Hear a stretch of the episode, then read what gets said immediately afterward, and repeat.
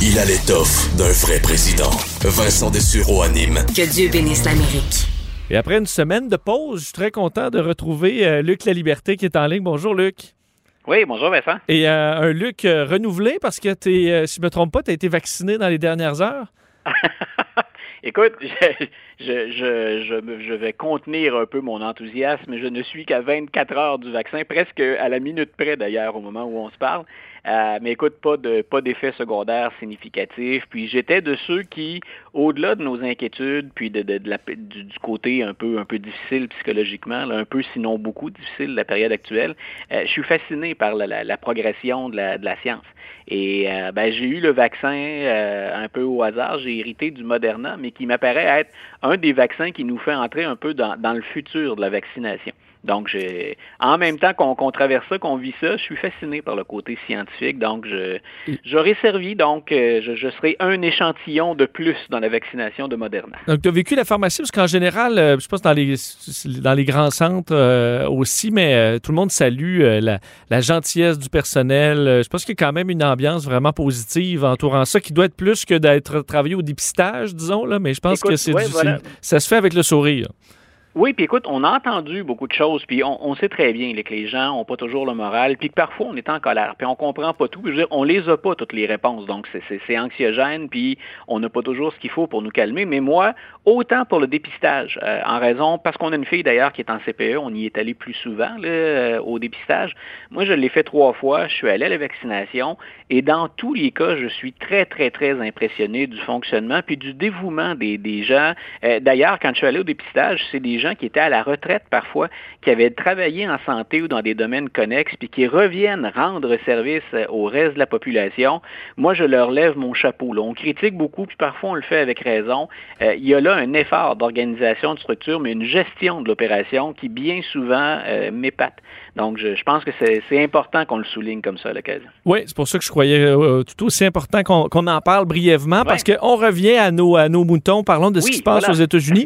Évidemment, euh, Lu- Luc, plus tôt cette semaine, euh, bon, de se, se passer quelque chose de majeur euh, aux États-Unis qui allait être suivi de près. Évidemment, c'était la lecture du verdict dans le cas de Derek Chauvin, accusé du meurtre euh, de George Floyd. Et euh, j'ai vécu ça en direct. J'étais en onde avec Mario Dumont. On était, on avait un invité qui était sur place à Minneapolis à travers la foule, euh, la garde nationale qui était déployée en attendant ce verdict qui aurait pu enflammer à nouveau les États-Unis. Euh, finalement, je vais, vous faire, euh, je vais vous faire entendre un petit extrait du juge au moment où il déclare euh, Derek Chauvin coupable de meurtre au deuxième degré. C'était le chef d'accusation le plus sévère. C'est le premier qui a lu, à moins que je me trompe. Écoutez-le. State of Minnesota plaintiff versus Derek Michael Chauvin, defendant. Verdict, count one. Court file number 27 CR 20 12646. We, the jury, in the above entitled matter as to count one, unintentional second degree murder while committing a felony, find the defendant guilty. This verdict agreed to this 20th day of April. 20- C'est drôle, Luc, parce que c'est lu comme, euh, écoute, comme un papier, euh, n'importe quel papier de cours euh, plus ou moins important, alors que ça avait une importance capitale Ouais. euh, au, euh, pour, pour la sécurité des États-Unis, pour toutes les crises qui allaient euh, pouvoir suivre un, verdict de non-culpabilité. Euh, donc, ça a calmé le jeu, euh, clairement, euh, tout ce qui s'est passé cette semaine? Euh, ça, a calmé le jeu, mais je pense que ce sera à bien court terme si, euh, si on ne bouge pas, si on ne sent pas une volonté réelle.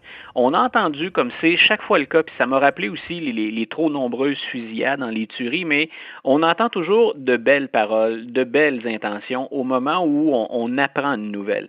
Mais quels sont les résultats? Hein, qui, est-ce qu'on construit vraiment ou qu'on profite? J'ai presque envie de dire, même si c'est triste et que c'est- particulièrement dramatique ce qui s'est produit, on a occasion historique. C'est impossible de dire qu'on n'a pas été sensibilisé, qu'on n'a pas vu tout ça. Ça a été couvert pratiquement depuis un an au plan mondial. Tu vois, tous les deux ici au Québec aujourd'hui, on commente et on parle encore de ça. Donc, il y a véritablement une, non seulement une sensibilisation pour ceux qui n'auraient pas déjà été sensibilisés, mais on a bien senti euh, la sincérité de beaucoup d'intervenants. Et moi, j'ai beaucoup pensé, entre autres, aux policiers américains. Euh, plusieurs qui, généralement, s'abstiennent d'intervenir après des jugements, euh, pendant des, procès ou après des jugements, parce qu'on est solidaire, puis on peut très bien comprendre que euh, dans des situations dans lesquelles on les place, les policiers sont solidaires du travail des, autres. Euh, là, on a vu des policiers ne pas hésiter à condamner Chauvin en disant c'est pas ça un policier. Il ne fait pas partie des nôtres. Donc, malgré tout le travail de la défense, parce que moi j'ai bien observé comment on, on, allait tenter de défendre Derek Chauvin, il n'y a pas eu de prise, semble-t-il, à ça. Et sauf quelques têtes que je qualifierais de têtes brûlées ici et là, il n'y a personne qui a remis en question la façon dont les procédures se sont déroulées et le fait que Derek Chauvin était coupable. D'ailleurs, ma seule réserve à moi à la fin du procès, hein, c'était est-ce qu'on va oser aller jusqu'au deuxième degré? Ça m'apparaissait évident que meurtre au troisième degré, ça allait être établi. Mais je me disais, la preuve est, pas mal béton. Quand on a écouté ça, il n'y avait pas beaucoup de failles dans l'argumentaire du procureur. Puis les images, elles sont très importantes dans ce procès-là. Euh, les images ne mentaient pas. C'est un peu ce que rappelait le procureur à la toute fin euh, dans sa dernière plaidoirie. Euh, mais donc, je me, disais, est-ce qu'on va aller jusqu'au au meurtre au deuxième degré? Parce que là, il y a une forme d'intention. Euh, on va au-delà de son geste provoquer la mort. Il y a comme une intention qu'on vient valider. Et on le fait. Et euh, d'ailleurs, on, a tous été étonnés, en tout cas la plupart, je pense, du fait qu'on n'ait pas délibéré très très longtemps. On a eu dix heures entre la fin des plaidoiries, le moment où on va séquestrer le jury et le moment où le juge fait la déclaration que, que tu viens de nous faire jouer. Donc, on a une opportunité historique. Là. On a poussé un soupir de, de soulagement. On a évité, euh, je pense, des débordements qui auraient facilement pu tourner à la violence. Euh, donc, on calme le jeu, mais en même temps, si nos auditeurs ont bien suivi cette semaine, en même temps que la, fin de ce procès-là, il y a eu d'autres incidents où la police a encore ouvert le feu et sur lesquels on va devoir enquêter. Donc, il y a une occasion, là, c'est mm. très, très, très clair. Il y a des politiciens qui doivent prendre des notes puis qui doivent agir, et les services de police, de leur côté, se doivent également de poursuivre ou de commencer, dans certains cas, une forme d'introspection. On a décortiqué, il y avait un bel article dans, dans le magazine The Atlantic, c'est ce matin ou hier, dans lequel on décortiquait l'essentiel de la formation des corps policiers aux États-Unis. Et quand on regarde la sensibilisation euh, au contact avec les minorités dans certains quartiers, mais surtout quand on regarde les techniques qu'on leur enseigne pour éviter qu'une euh, qu'une situation ne dégénère, hein, qu'on essaie de faire, on procède à, on, diminue, on ne va pas vers l'escalade, on tente de calmer les choses. C'est pas ce qui s'est passé dans le cas de George Floyd.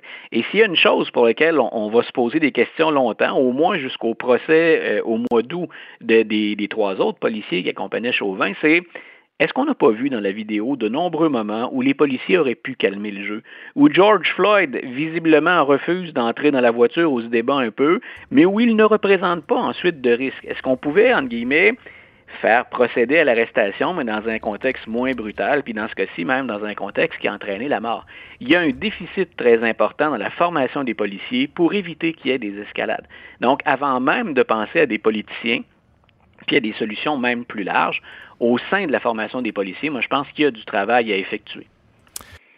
Luc, est-ce qu'il y a, euh, je voyais quand même dans les commentaires beaucoup de gens qui disaient il y, a eu, euh, il y a eu des milliards de témoins là, dans ce procès-là en raison des images qui ont fait le tour du monde qu'on a vu euh, euh, bon tellement de fois et plusieurs qui disaient ben il, a été reconnu coupable à cause de, tout ça et quand on est fier qu'il y a eu une, une, culpabilité dans un cas où il y a des milliards de témoins qu'on l'a tous vu, ça montre que ben, dans bien d'autres cas malheureusement il n'y a pas de justice toujours. Est-ce que c'est du cynisme ça ou il y a quand même un fond à ça important? Dans le fait que oui, il y a un cas qu'on a évidemment euh, sur lequel on a mis le focus vraiment de façon intense depuis des mois, mais qu'à côté de ça, il y a énormément de cas où les policiers s'en tirent à bon compte pour à peu près le même type de geste.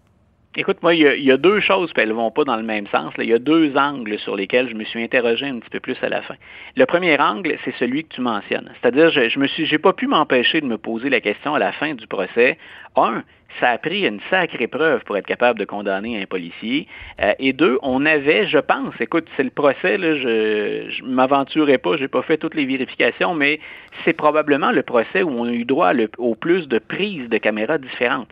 Il y avait la fameuse vidéo qu'on a vue de 9 minutes 29 secondes, dont tout le monde devrait connaître l'existence, mais on avait les caméras des policiers. C'est rare qu'on a autant d'images puis autant d'angles pour analyser le travail. C'est là où je disais, ça aurait été gênant de ne pas condamner Chauvin quand la preuve est aussi évidente. Mais je me suis, comme bien des gens, posé la question, imaginons qu'on les ait pas, ces vidéos-là. Est-ce que George Floyd se serait retrouvé aux côtés de nombreux autres Noirs abattus ou qui, sont décédés après une intervention policière? Parce que quand on lit, Luc, le, le, premier communiqué, je le lisais encore cette semaine, des policiers, leur version euh, tout de suite après, ouais, écoute, on a secouru un homme qui est en détresse à cause de, euh, de, la drogue ou tout ça. Là, donc, et, tu te dis, OK, il avait monté clairement une, version qui faisait leur affaire et sans image, c'est ce qui se serait trouvé devant les tribunaux. Là. Donc voilà, c'est là où je disais, hein, quand je dis y a une occasion historique, c'est là on l'a eu, la condamnation, et elle était largement méritée mais on avait un contexte bien particulier. Ça aurait vraiment été de nier l'évidence.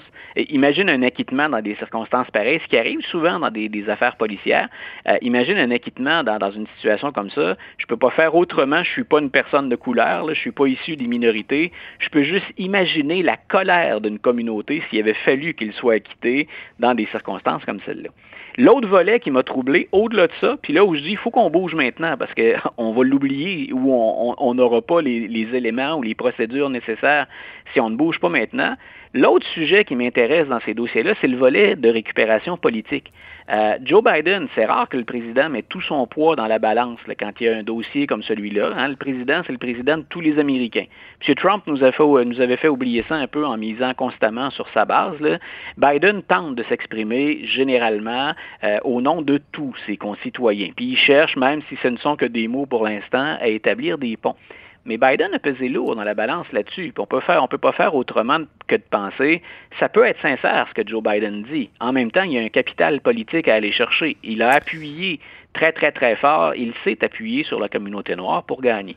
Ce qu'on peut dire dans ce cas-là, ben, au moins Biden n'a pas fait ça alors que le jury était euh, n'était pas séquestré. Ben, je, veux te faire entendre, euh, réécoutons l'extrait, euh, parce que se rappeler au moment, au moment où le jury est séquestré, Joe Biden qui s'est permis de commenter le, procès, ça a fait grandement réagir. Évidemment, du côté républicain, Fox News ont roulé là-dessus beaucoup. Écoutez les commentaires, le son n'est pas très bon, mais vous allez quand même entendre le président qui souhaite en gros un verdict de culpabilité parce que selon lui, la preuve est accablante. Calling for peace and tranquility, no matter what that verdict is. I'm praying the verdict is the right verdict, which is, I think it's overwhelming in my view. I wouldn't say that unless the, the jury was sequestered now, not hear me say that. Joe Biden qui disait bon, avoir parlé même à la famille euh, de George Floyd et j'espère que ce sera le bon verdict. Donc, euh, euh, mais rappelant, je n'aurais pas fait ces commentaires-là si le, les membres du jury n'étaient pas séquestrés. Mais est-ce que ça se fait, ça, quand même, de commenter alors que le, processus est en cours? Est-ce que c'est un faux ben, pas? c'est, je pense qu'on est à la limite de ce qu'on peut faire. Ça m'a rappelé ce qu'Obama, qui pourtant habituellement est assez, était assez neutre dans ces dossiers-là, puis parfois même trop neutre aux yeux de la communauté noire. Mais si tu te souviens, il s'était clairement identifié il y a plusieurs années à Trayvon Martin, qui avait le jeune homme, qui est l'adolescent qui avait été abattu euh, en Floride. Euh, puis on, avait l'épisode du, du, hoodie où on avait dit, ben oui, la communauté noire, il y a souvent des jeunes qui se promènent avec le capuchon sur la tête, ils sont pas identifiés. Et, Obama avait dit haut et fort, euh, il y a quelques années, j'aurais pu être Trayvon Martin. Ça aurait pu être moi qui, tombe sous les balles. Donc, le président c'était, à l'époque, Obama s'était permis d'aller, je pense, le plus loin qu'il pouvait aller dans le dossier. Euh, Biden, en tout cas, on est, on est à cheval quand il s'exprime comme ça. Euh, moi, ce que j'ai trouvé plus troublant, beaucoup plus troublant que Biden, où je me dis, ben, le président a marqué une préférence, mais il ne s'est pas adressé au jury. Euh, ce que j'ai trouvé plus troublant dans la gestion de cette affaire-là, et je me dis, il y a même une prise quelque part pour un appel éventuellement, sans être un, spécialiste du, du, droit américain, pour avoir analysé un certain nombre de dossiers qui ressemblaient à ça, moi, il y a eu deux choses qui se sont déroulées dans le procès où je me suis dit, si je suis Derek Chauvin, je mandate mon avocat pour faire un appel et je vise ces deux points-là. Il y a une entente qui s'est faite hors cours entre la ville de Minneapolis et la famille de George Floyd. Donc, on parle, entre guillemets, d'un dédommagement, d'une somme ou de réparation qui ont été allouées de plusieurs millions de dollars. Et ça a été très publicisé pendant le procès. Donc, est-ce qu'un jury composé de 12 personnes qui n'est pas séquestré peut ignorer la portée de cette entente-là? Ce que la Ville dit, grosso modo, c'est qu'il y a eu une faute. Hein, on, le reconnaît. On ne s'est pas bien comporté, notre service de police. Voici l'entente à laquelle on est parvenu avec la famille. Donc, on peut penser qu'il y a un biais déjà là dans la tête du jury. De l'autre côté, avant que Joe Biden ne s'exprime, on a entendu la démocrate qui, est une représentante à la Chambre des représentants, qui est une femme noire, Mme Waters, Maxine Waters. Elle a dit carrément, euh, elle est allée défier en disant je veux une condamnation. Grosso modo, sinon, on est dans la rue. Et ça laissait entendre le pire. Et là, j'ai trouvé que Mme Waters avait desservi sa cause euh, de deux hmm. façons. Un, elle nuit au procès. Et deux, tous les républicains qui ont joué les vierges offensées quand on leur a dit le président Trump, le 6 janvier, il a galvanisé les troupes, il est un peu responsable de ce qui s'est passé dans l'attaque du Capitole. Ben là, on fait le jeu de l'opposition en disant, ben écoutez, Mme Waters, là, elle vient pas de faire la même chose que le président, hein, de semer un peu de la grogne puis d'inciter les gens à descendre dans la rue. J'ai trouvé ça très maladroit de sa part, personnellement. Euh, Luc, j'ai parlé en introduction de la discussion entre Joe Biden et euh, Justin Trudeau, notre premier ministre, concernant la partie des vaccins. Mais il y a une autre partie que je trouvais quand même intéressante sur laquelle je voulais revenir avec toi. Euh, le, le, président qui a parlé euh, très brièvement, on n'a vraiment pas donné de détails, mais sur le dossier des deux Michael, les deux Canadiens, Michael Kovrig, Michael Spavor, qui sont coincés euh, en Chine pour des raisons clairement politiques, qui ont un simulacre de procès euh, actuellement. le président qui a condamné ce qu'il qualifiait de détention arbitraire, disant que ben, les, États-Unis se, se, se, tenaient debout avec le Canada contre ça, puis pour essayer d'avoir leur libération. à quel point c'est de la parure, ça, euh, dans une conférence de presse, mais euh, penses-tu qu'il y a du réel travail qui se fait en arrière, alors que pour les Américains, évidemment, la libération de deux Canadiens, ça doit être quand même loin sur euh, la liste des priorités? Écoute, je, pour l'instant, je qualifierais ça de, de relations publiques ou d'opérations de maquillage. Je pense qu'il y a du véritable travail qui se fait sur le terrain, mais que c'est particulièrement lent. Et de plus en plus, le plus on avance dans la présidence de Joe Biden, plus que je surveille presque à chaque fois qu'il s'exprime sur un sujet, surtout quand il sort des frontières américaines, euh, plus je regarde euh, comment il peut viser ou affecter la Chine avec ça. Euh, je sais que tu vas parler environnement avec un, autre invité. Mm-hmm. Donc, quand on, quand on gère les dossiers internationaux, de plus en plus, on le sent bien, ça se démarque nettement dans tout ce que fait Joe Biden. Il y a, entre guillemets, une, une pensée pour la Chine, appelons ça comme ça. Donc, je, je pense qu'on aura des, des réponses ou qu'on aura un petit peu plus plus d'indices sur l'évolution du dossier au fur et à mesure qu'il va euh, jeter comme ça sa, stratégie sur la table, qu'on va en découvrir des, grands pas. Mais je ne fondrai pas beaucoup d'espoir sur une résolution à, court ou peut-être même à moyen, à moyen terme pardon, de ce dossier-là. Tu l'as dit, on se devait d'en parler, on se doit de le mentionner. Justin Trudeau, surtout, est le premier interpellé. Et si on nous, fait, on nous a fait valoir, parce que je pense qu'on peut dire que le gouvernement Trudeau a considéré l'arrivée de Joe Biden comme une bonne nouvelle. Donc, si, on, se réjouit du retour de l'allié américain, on pourrait dire ça comme ça, euh, ben, M. Trudeau, je ne pense pas qu'il soit très optimiste à très, très court terme. Hmm. Et j'ai hâte, euh, Luc, de te reparler la semaine prochaine parce que ce sera euh, le 29 avril, les 100 jours euh, de Joe Biden. Donc, on pourra analyser un petit peu là, comment ça s'est passé. Il avait quand même une longue liste de choses à faire pour les, les, premiers 100 jours. On a beaucoup parlé des vaccins où ça, ça a été déjà dépassé. Mais peux-tu nous donner quand même déjà un petit avis sur vers quoi ça s'enligne, cette analyse des 100 premiers jours? mon avis comme prof, hein, parfois on a encore des bulletins chiffrés, donc amusons-nous avec les bulletins chiffrés. Euh, mon, bulletin ressemblerait pas mal à l'opinion de la, population américaine depuis le début. On voit qu'il a même accru un peu ses appuis dans les sondages, et je pense que ça atteste du fait qu'on est généralement satisfait de ce qu'il a pu poser comme geste. Moi, j'ai hâte, la semaine prochaine, on, aura l'occasion d'en reparler, euh, dans, dans la portion plus, plus trouble, là où j'enlève des points à Joe Biden, puis où je serais même sévère c'est dans le dossier de la frontière euh, avec le Mexique. Mhm. Donc, il est handicapé, Joe Biden. Puis de plus en plus, non seulement on critique Joe Biden, mais on critique beaucoup celui à qui on a confié le dossier de la santé et des services sociaux, l'ancien procureur, général de la Californie, donc euh, M. Becerra. Euh, on leur dit, ben écoutez, vous pouviez nous répondre au lendemain de la sermentation que le dossier, vous en avez hérité, mais que rendu fin avril, on soit débordé à ce point et qu'on n'ait pas de relation, de, de réaction actions très concrètes jusqu'à maintenant, euh, vous ne faites pas le travail. Et là, on apporte de l'eau au moulin de ceux qui disent, ben, euh, vous vous êtes exprimé contre Donald Trump bien souvent. Ben, du côté de la frontière, en tout cas, c'est quoi la différence entre les deux présidences? Il y a une pression très, très, très grande et ce serait la, la note très, très négative du premier bulletin de Joe Biden. Alors, à suivre la semaine prochaine, il y aura peut-être d'autres gros dossiers d'ici là. Luc, toujours un plaisir. Merci, bon week-end. Plaisir partagé. Bonne fin de semaine, Vincent. Salut.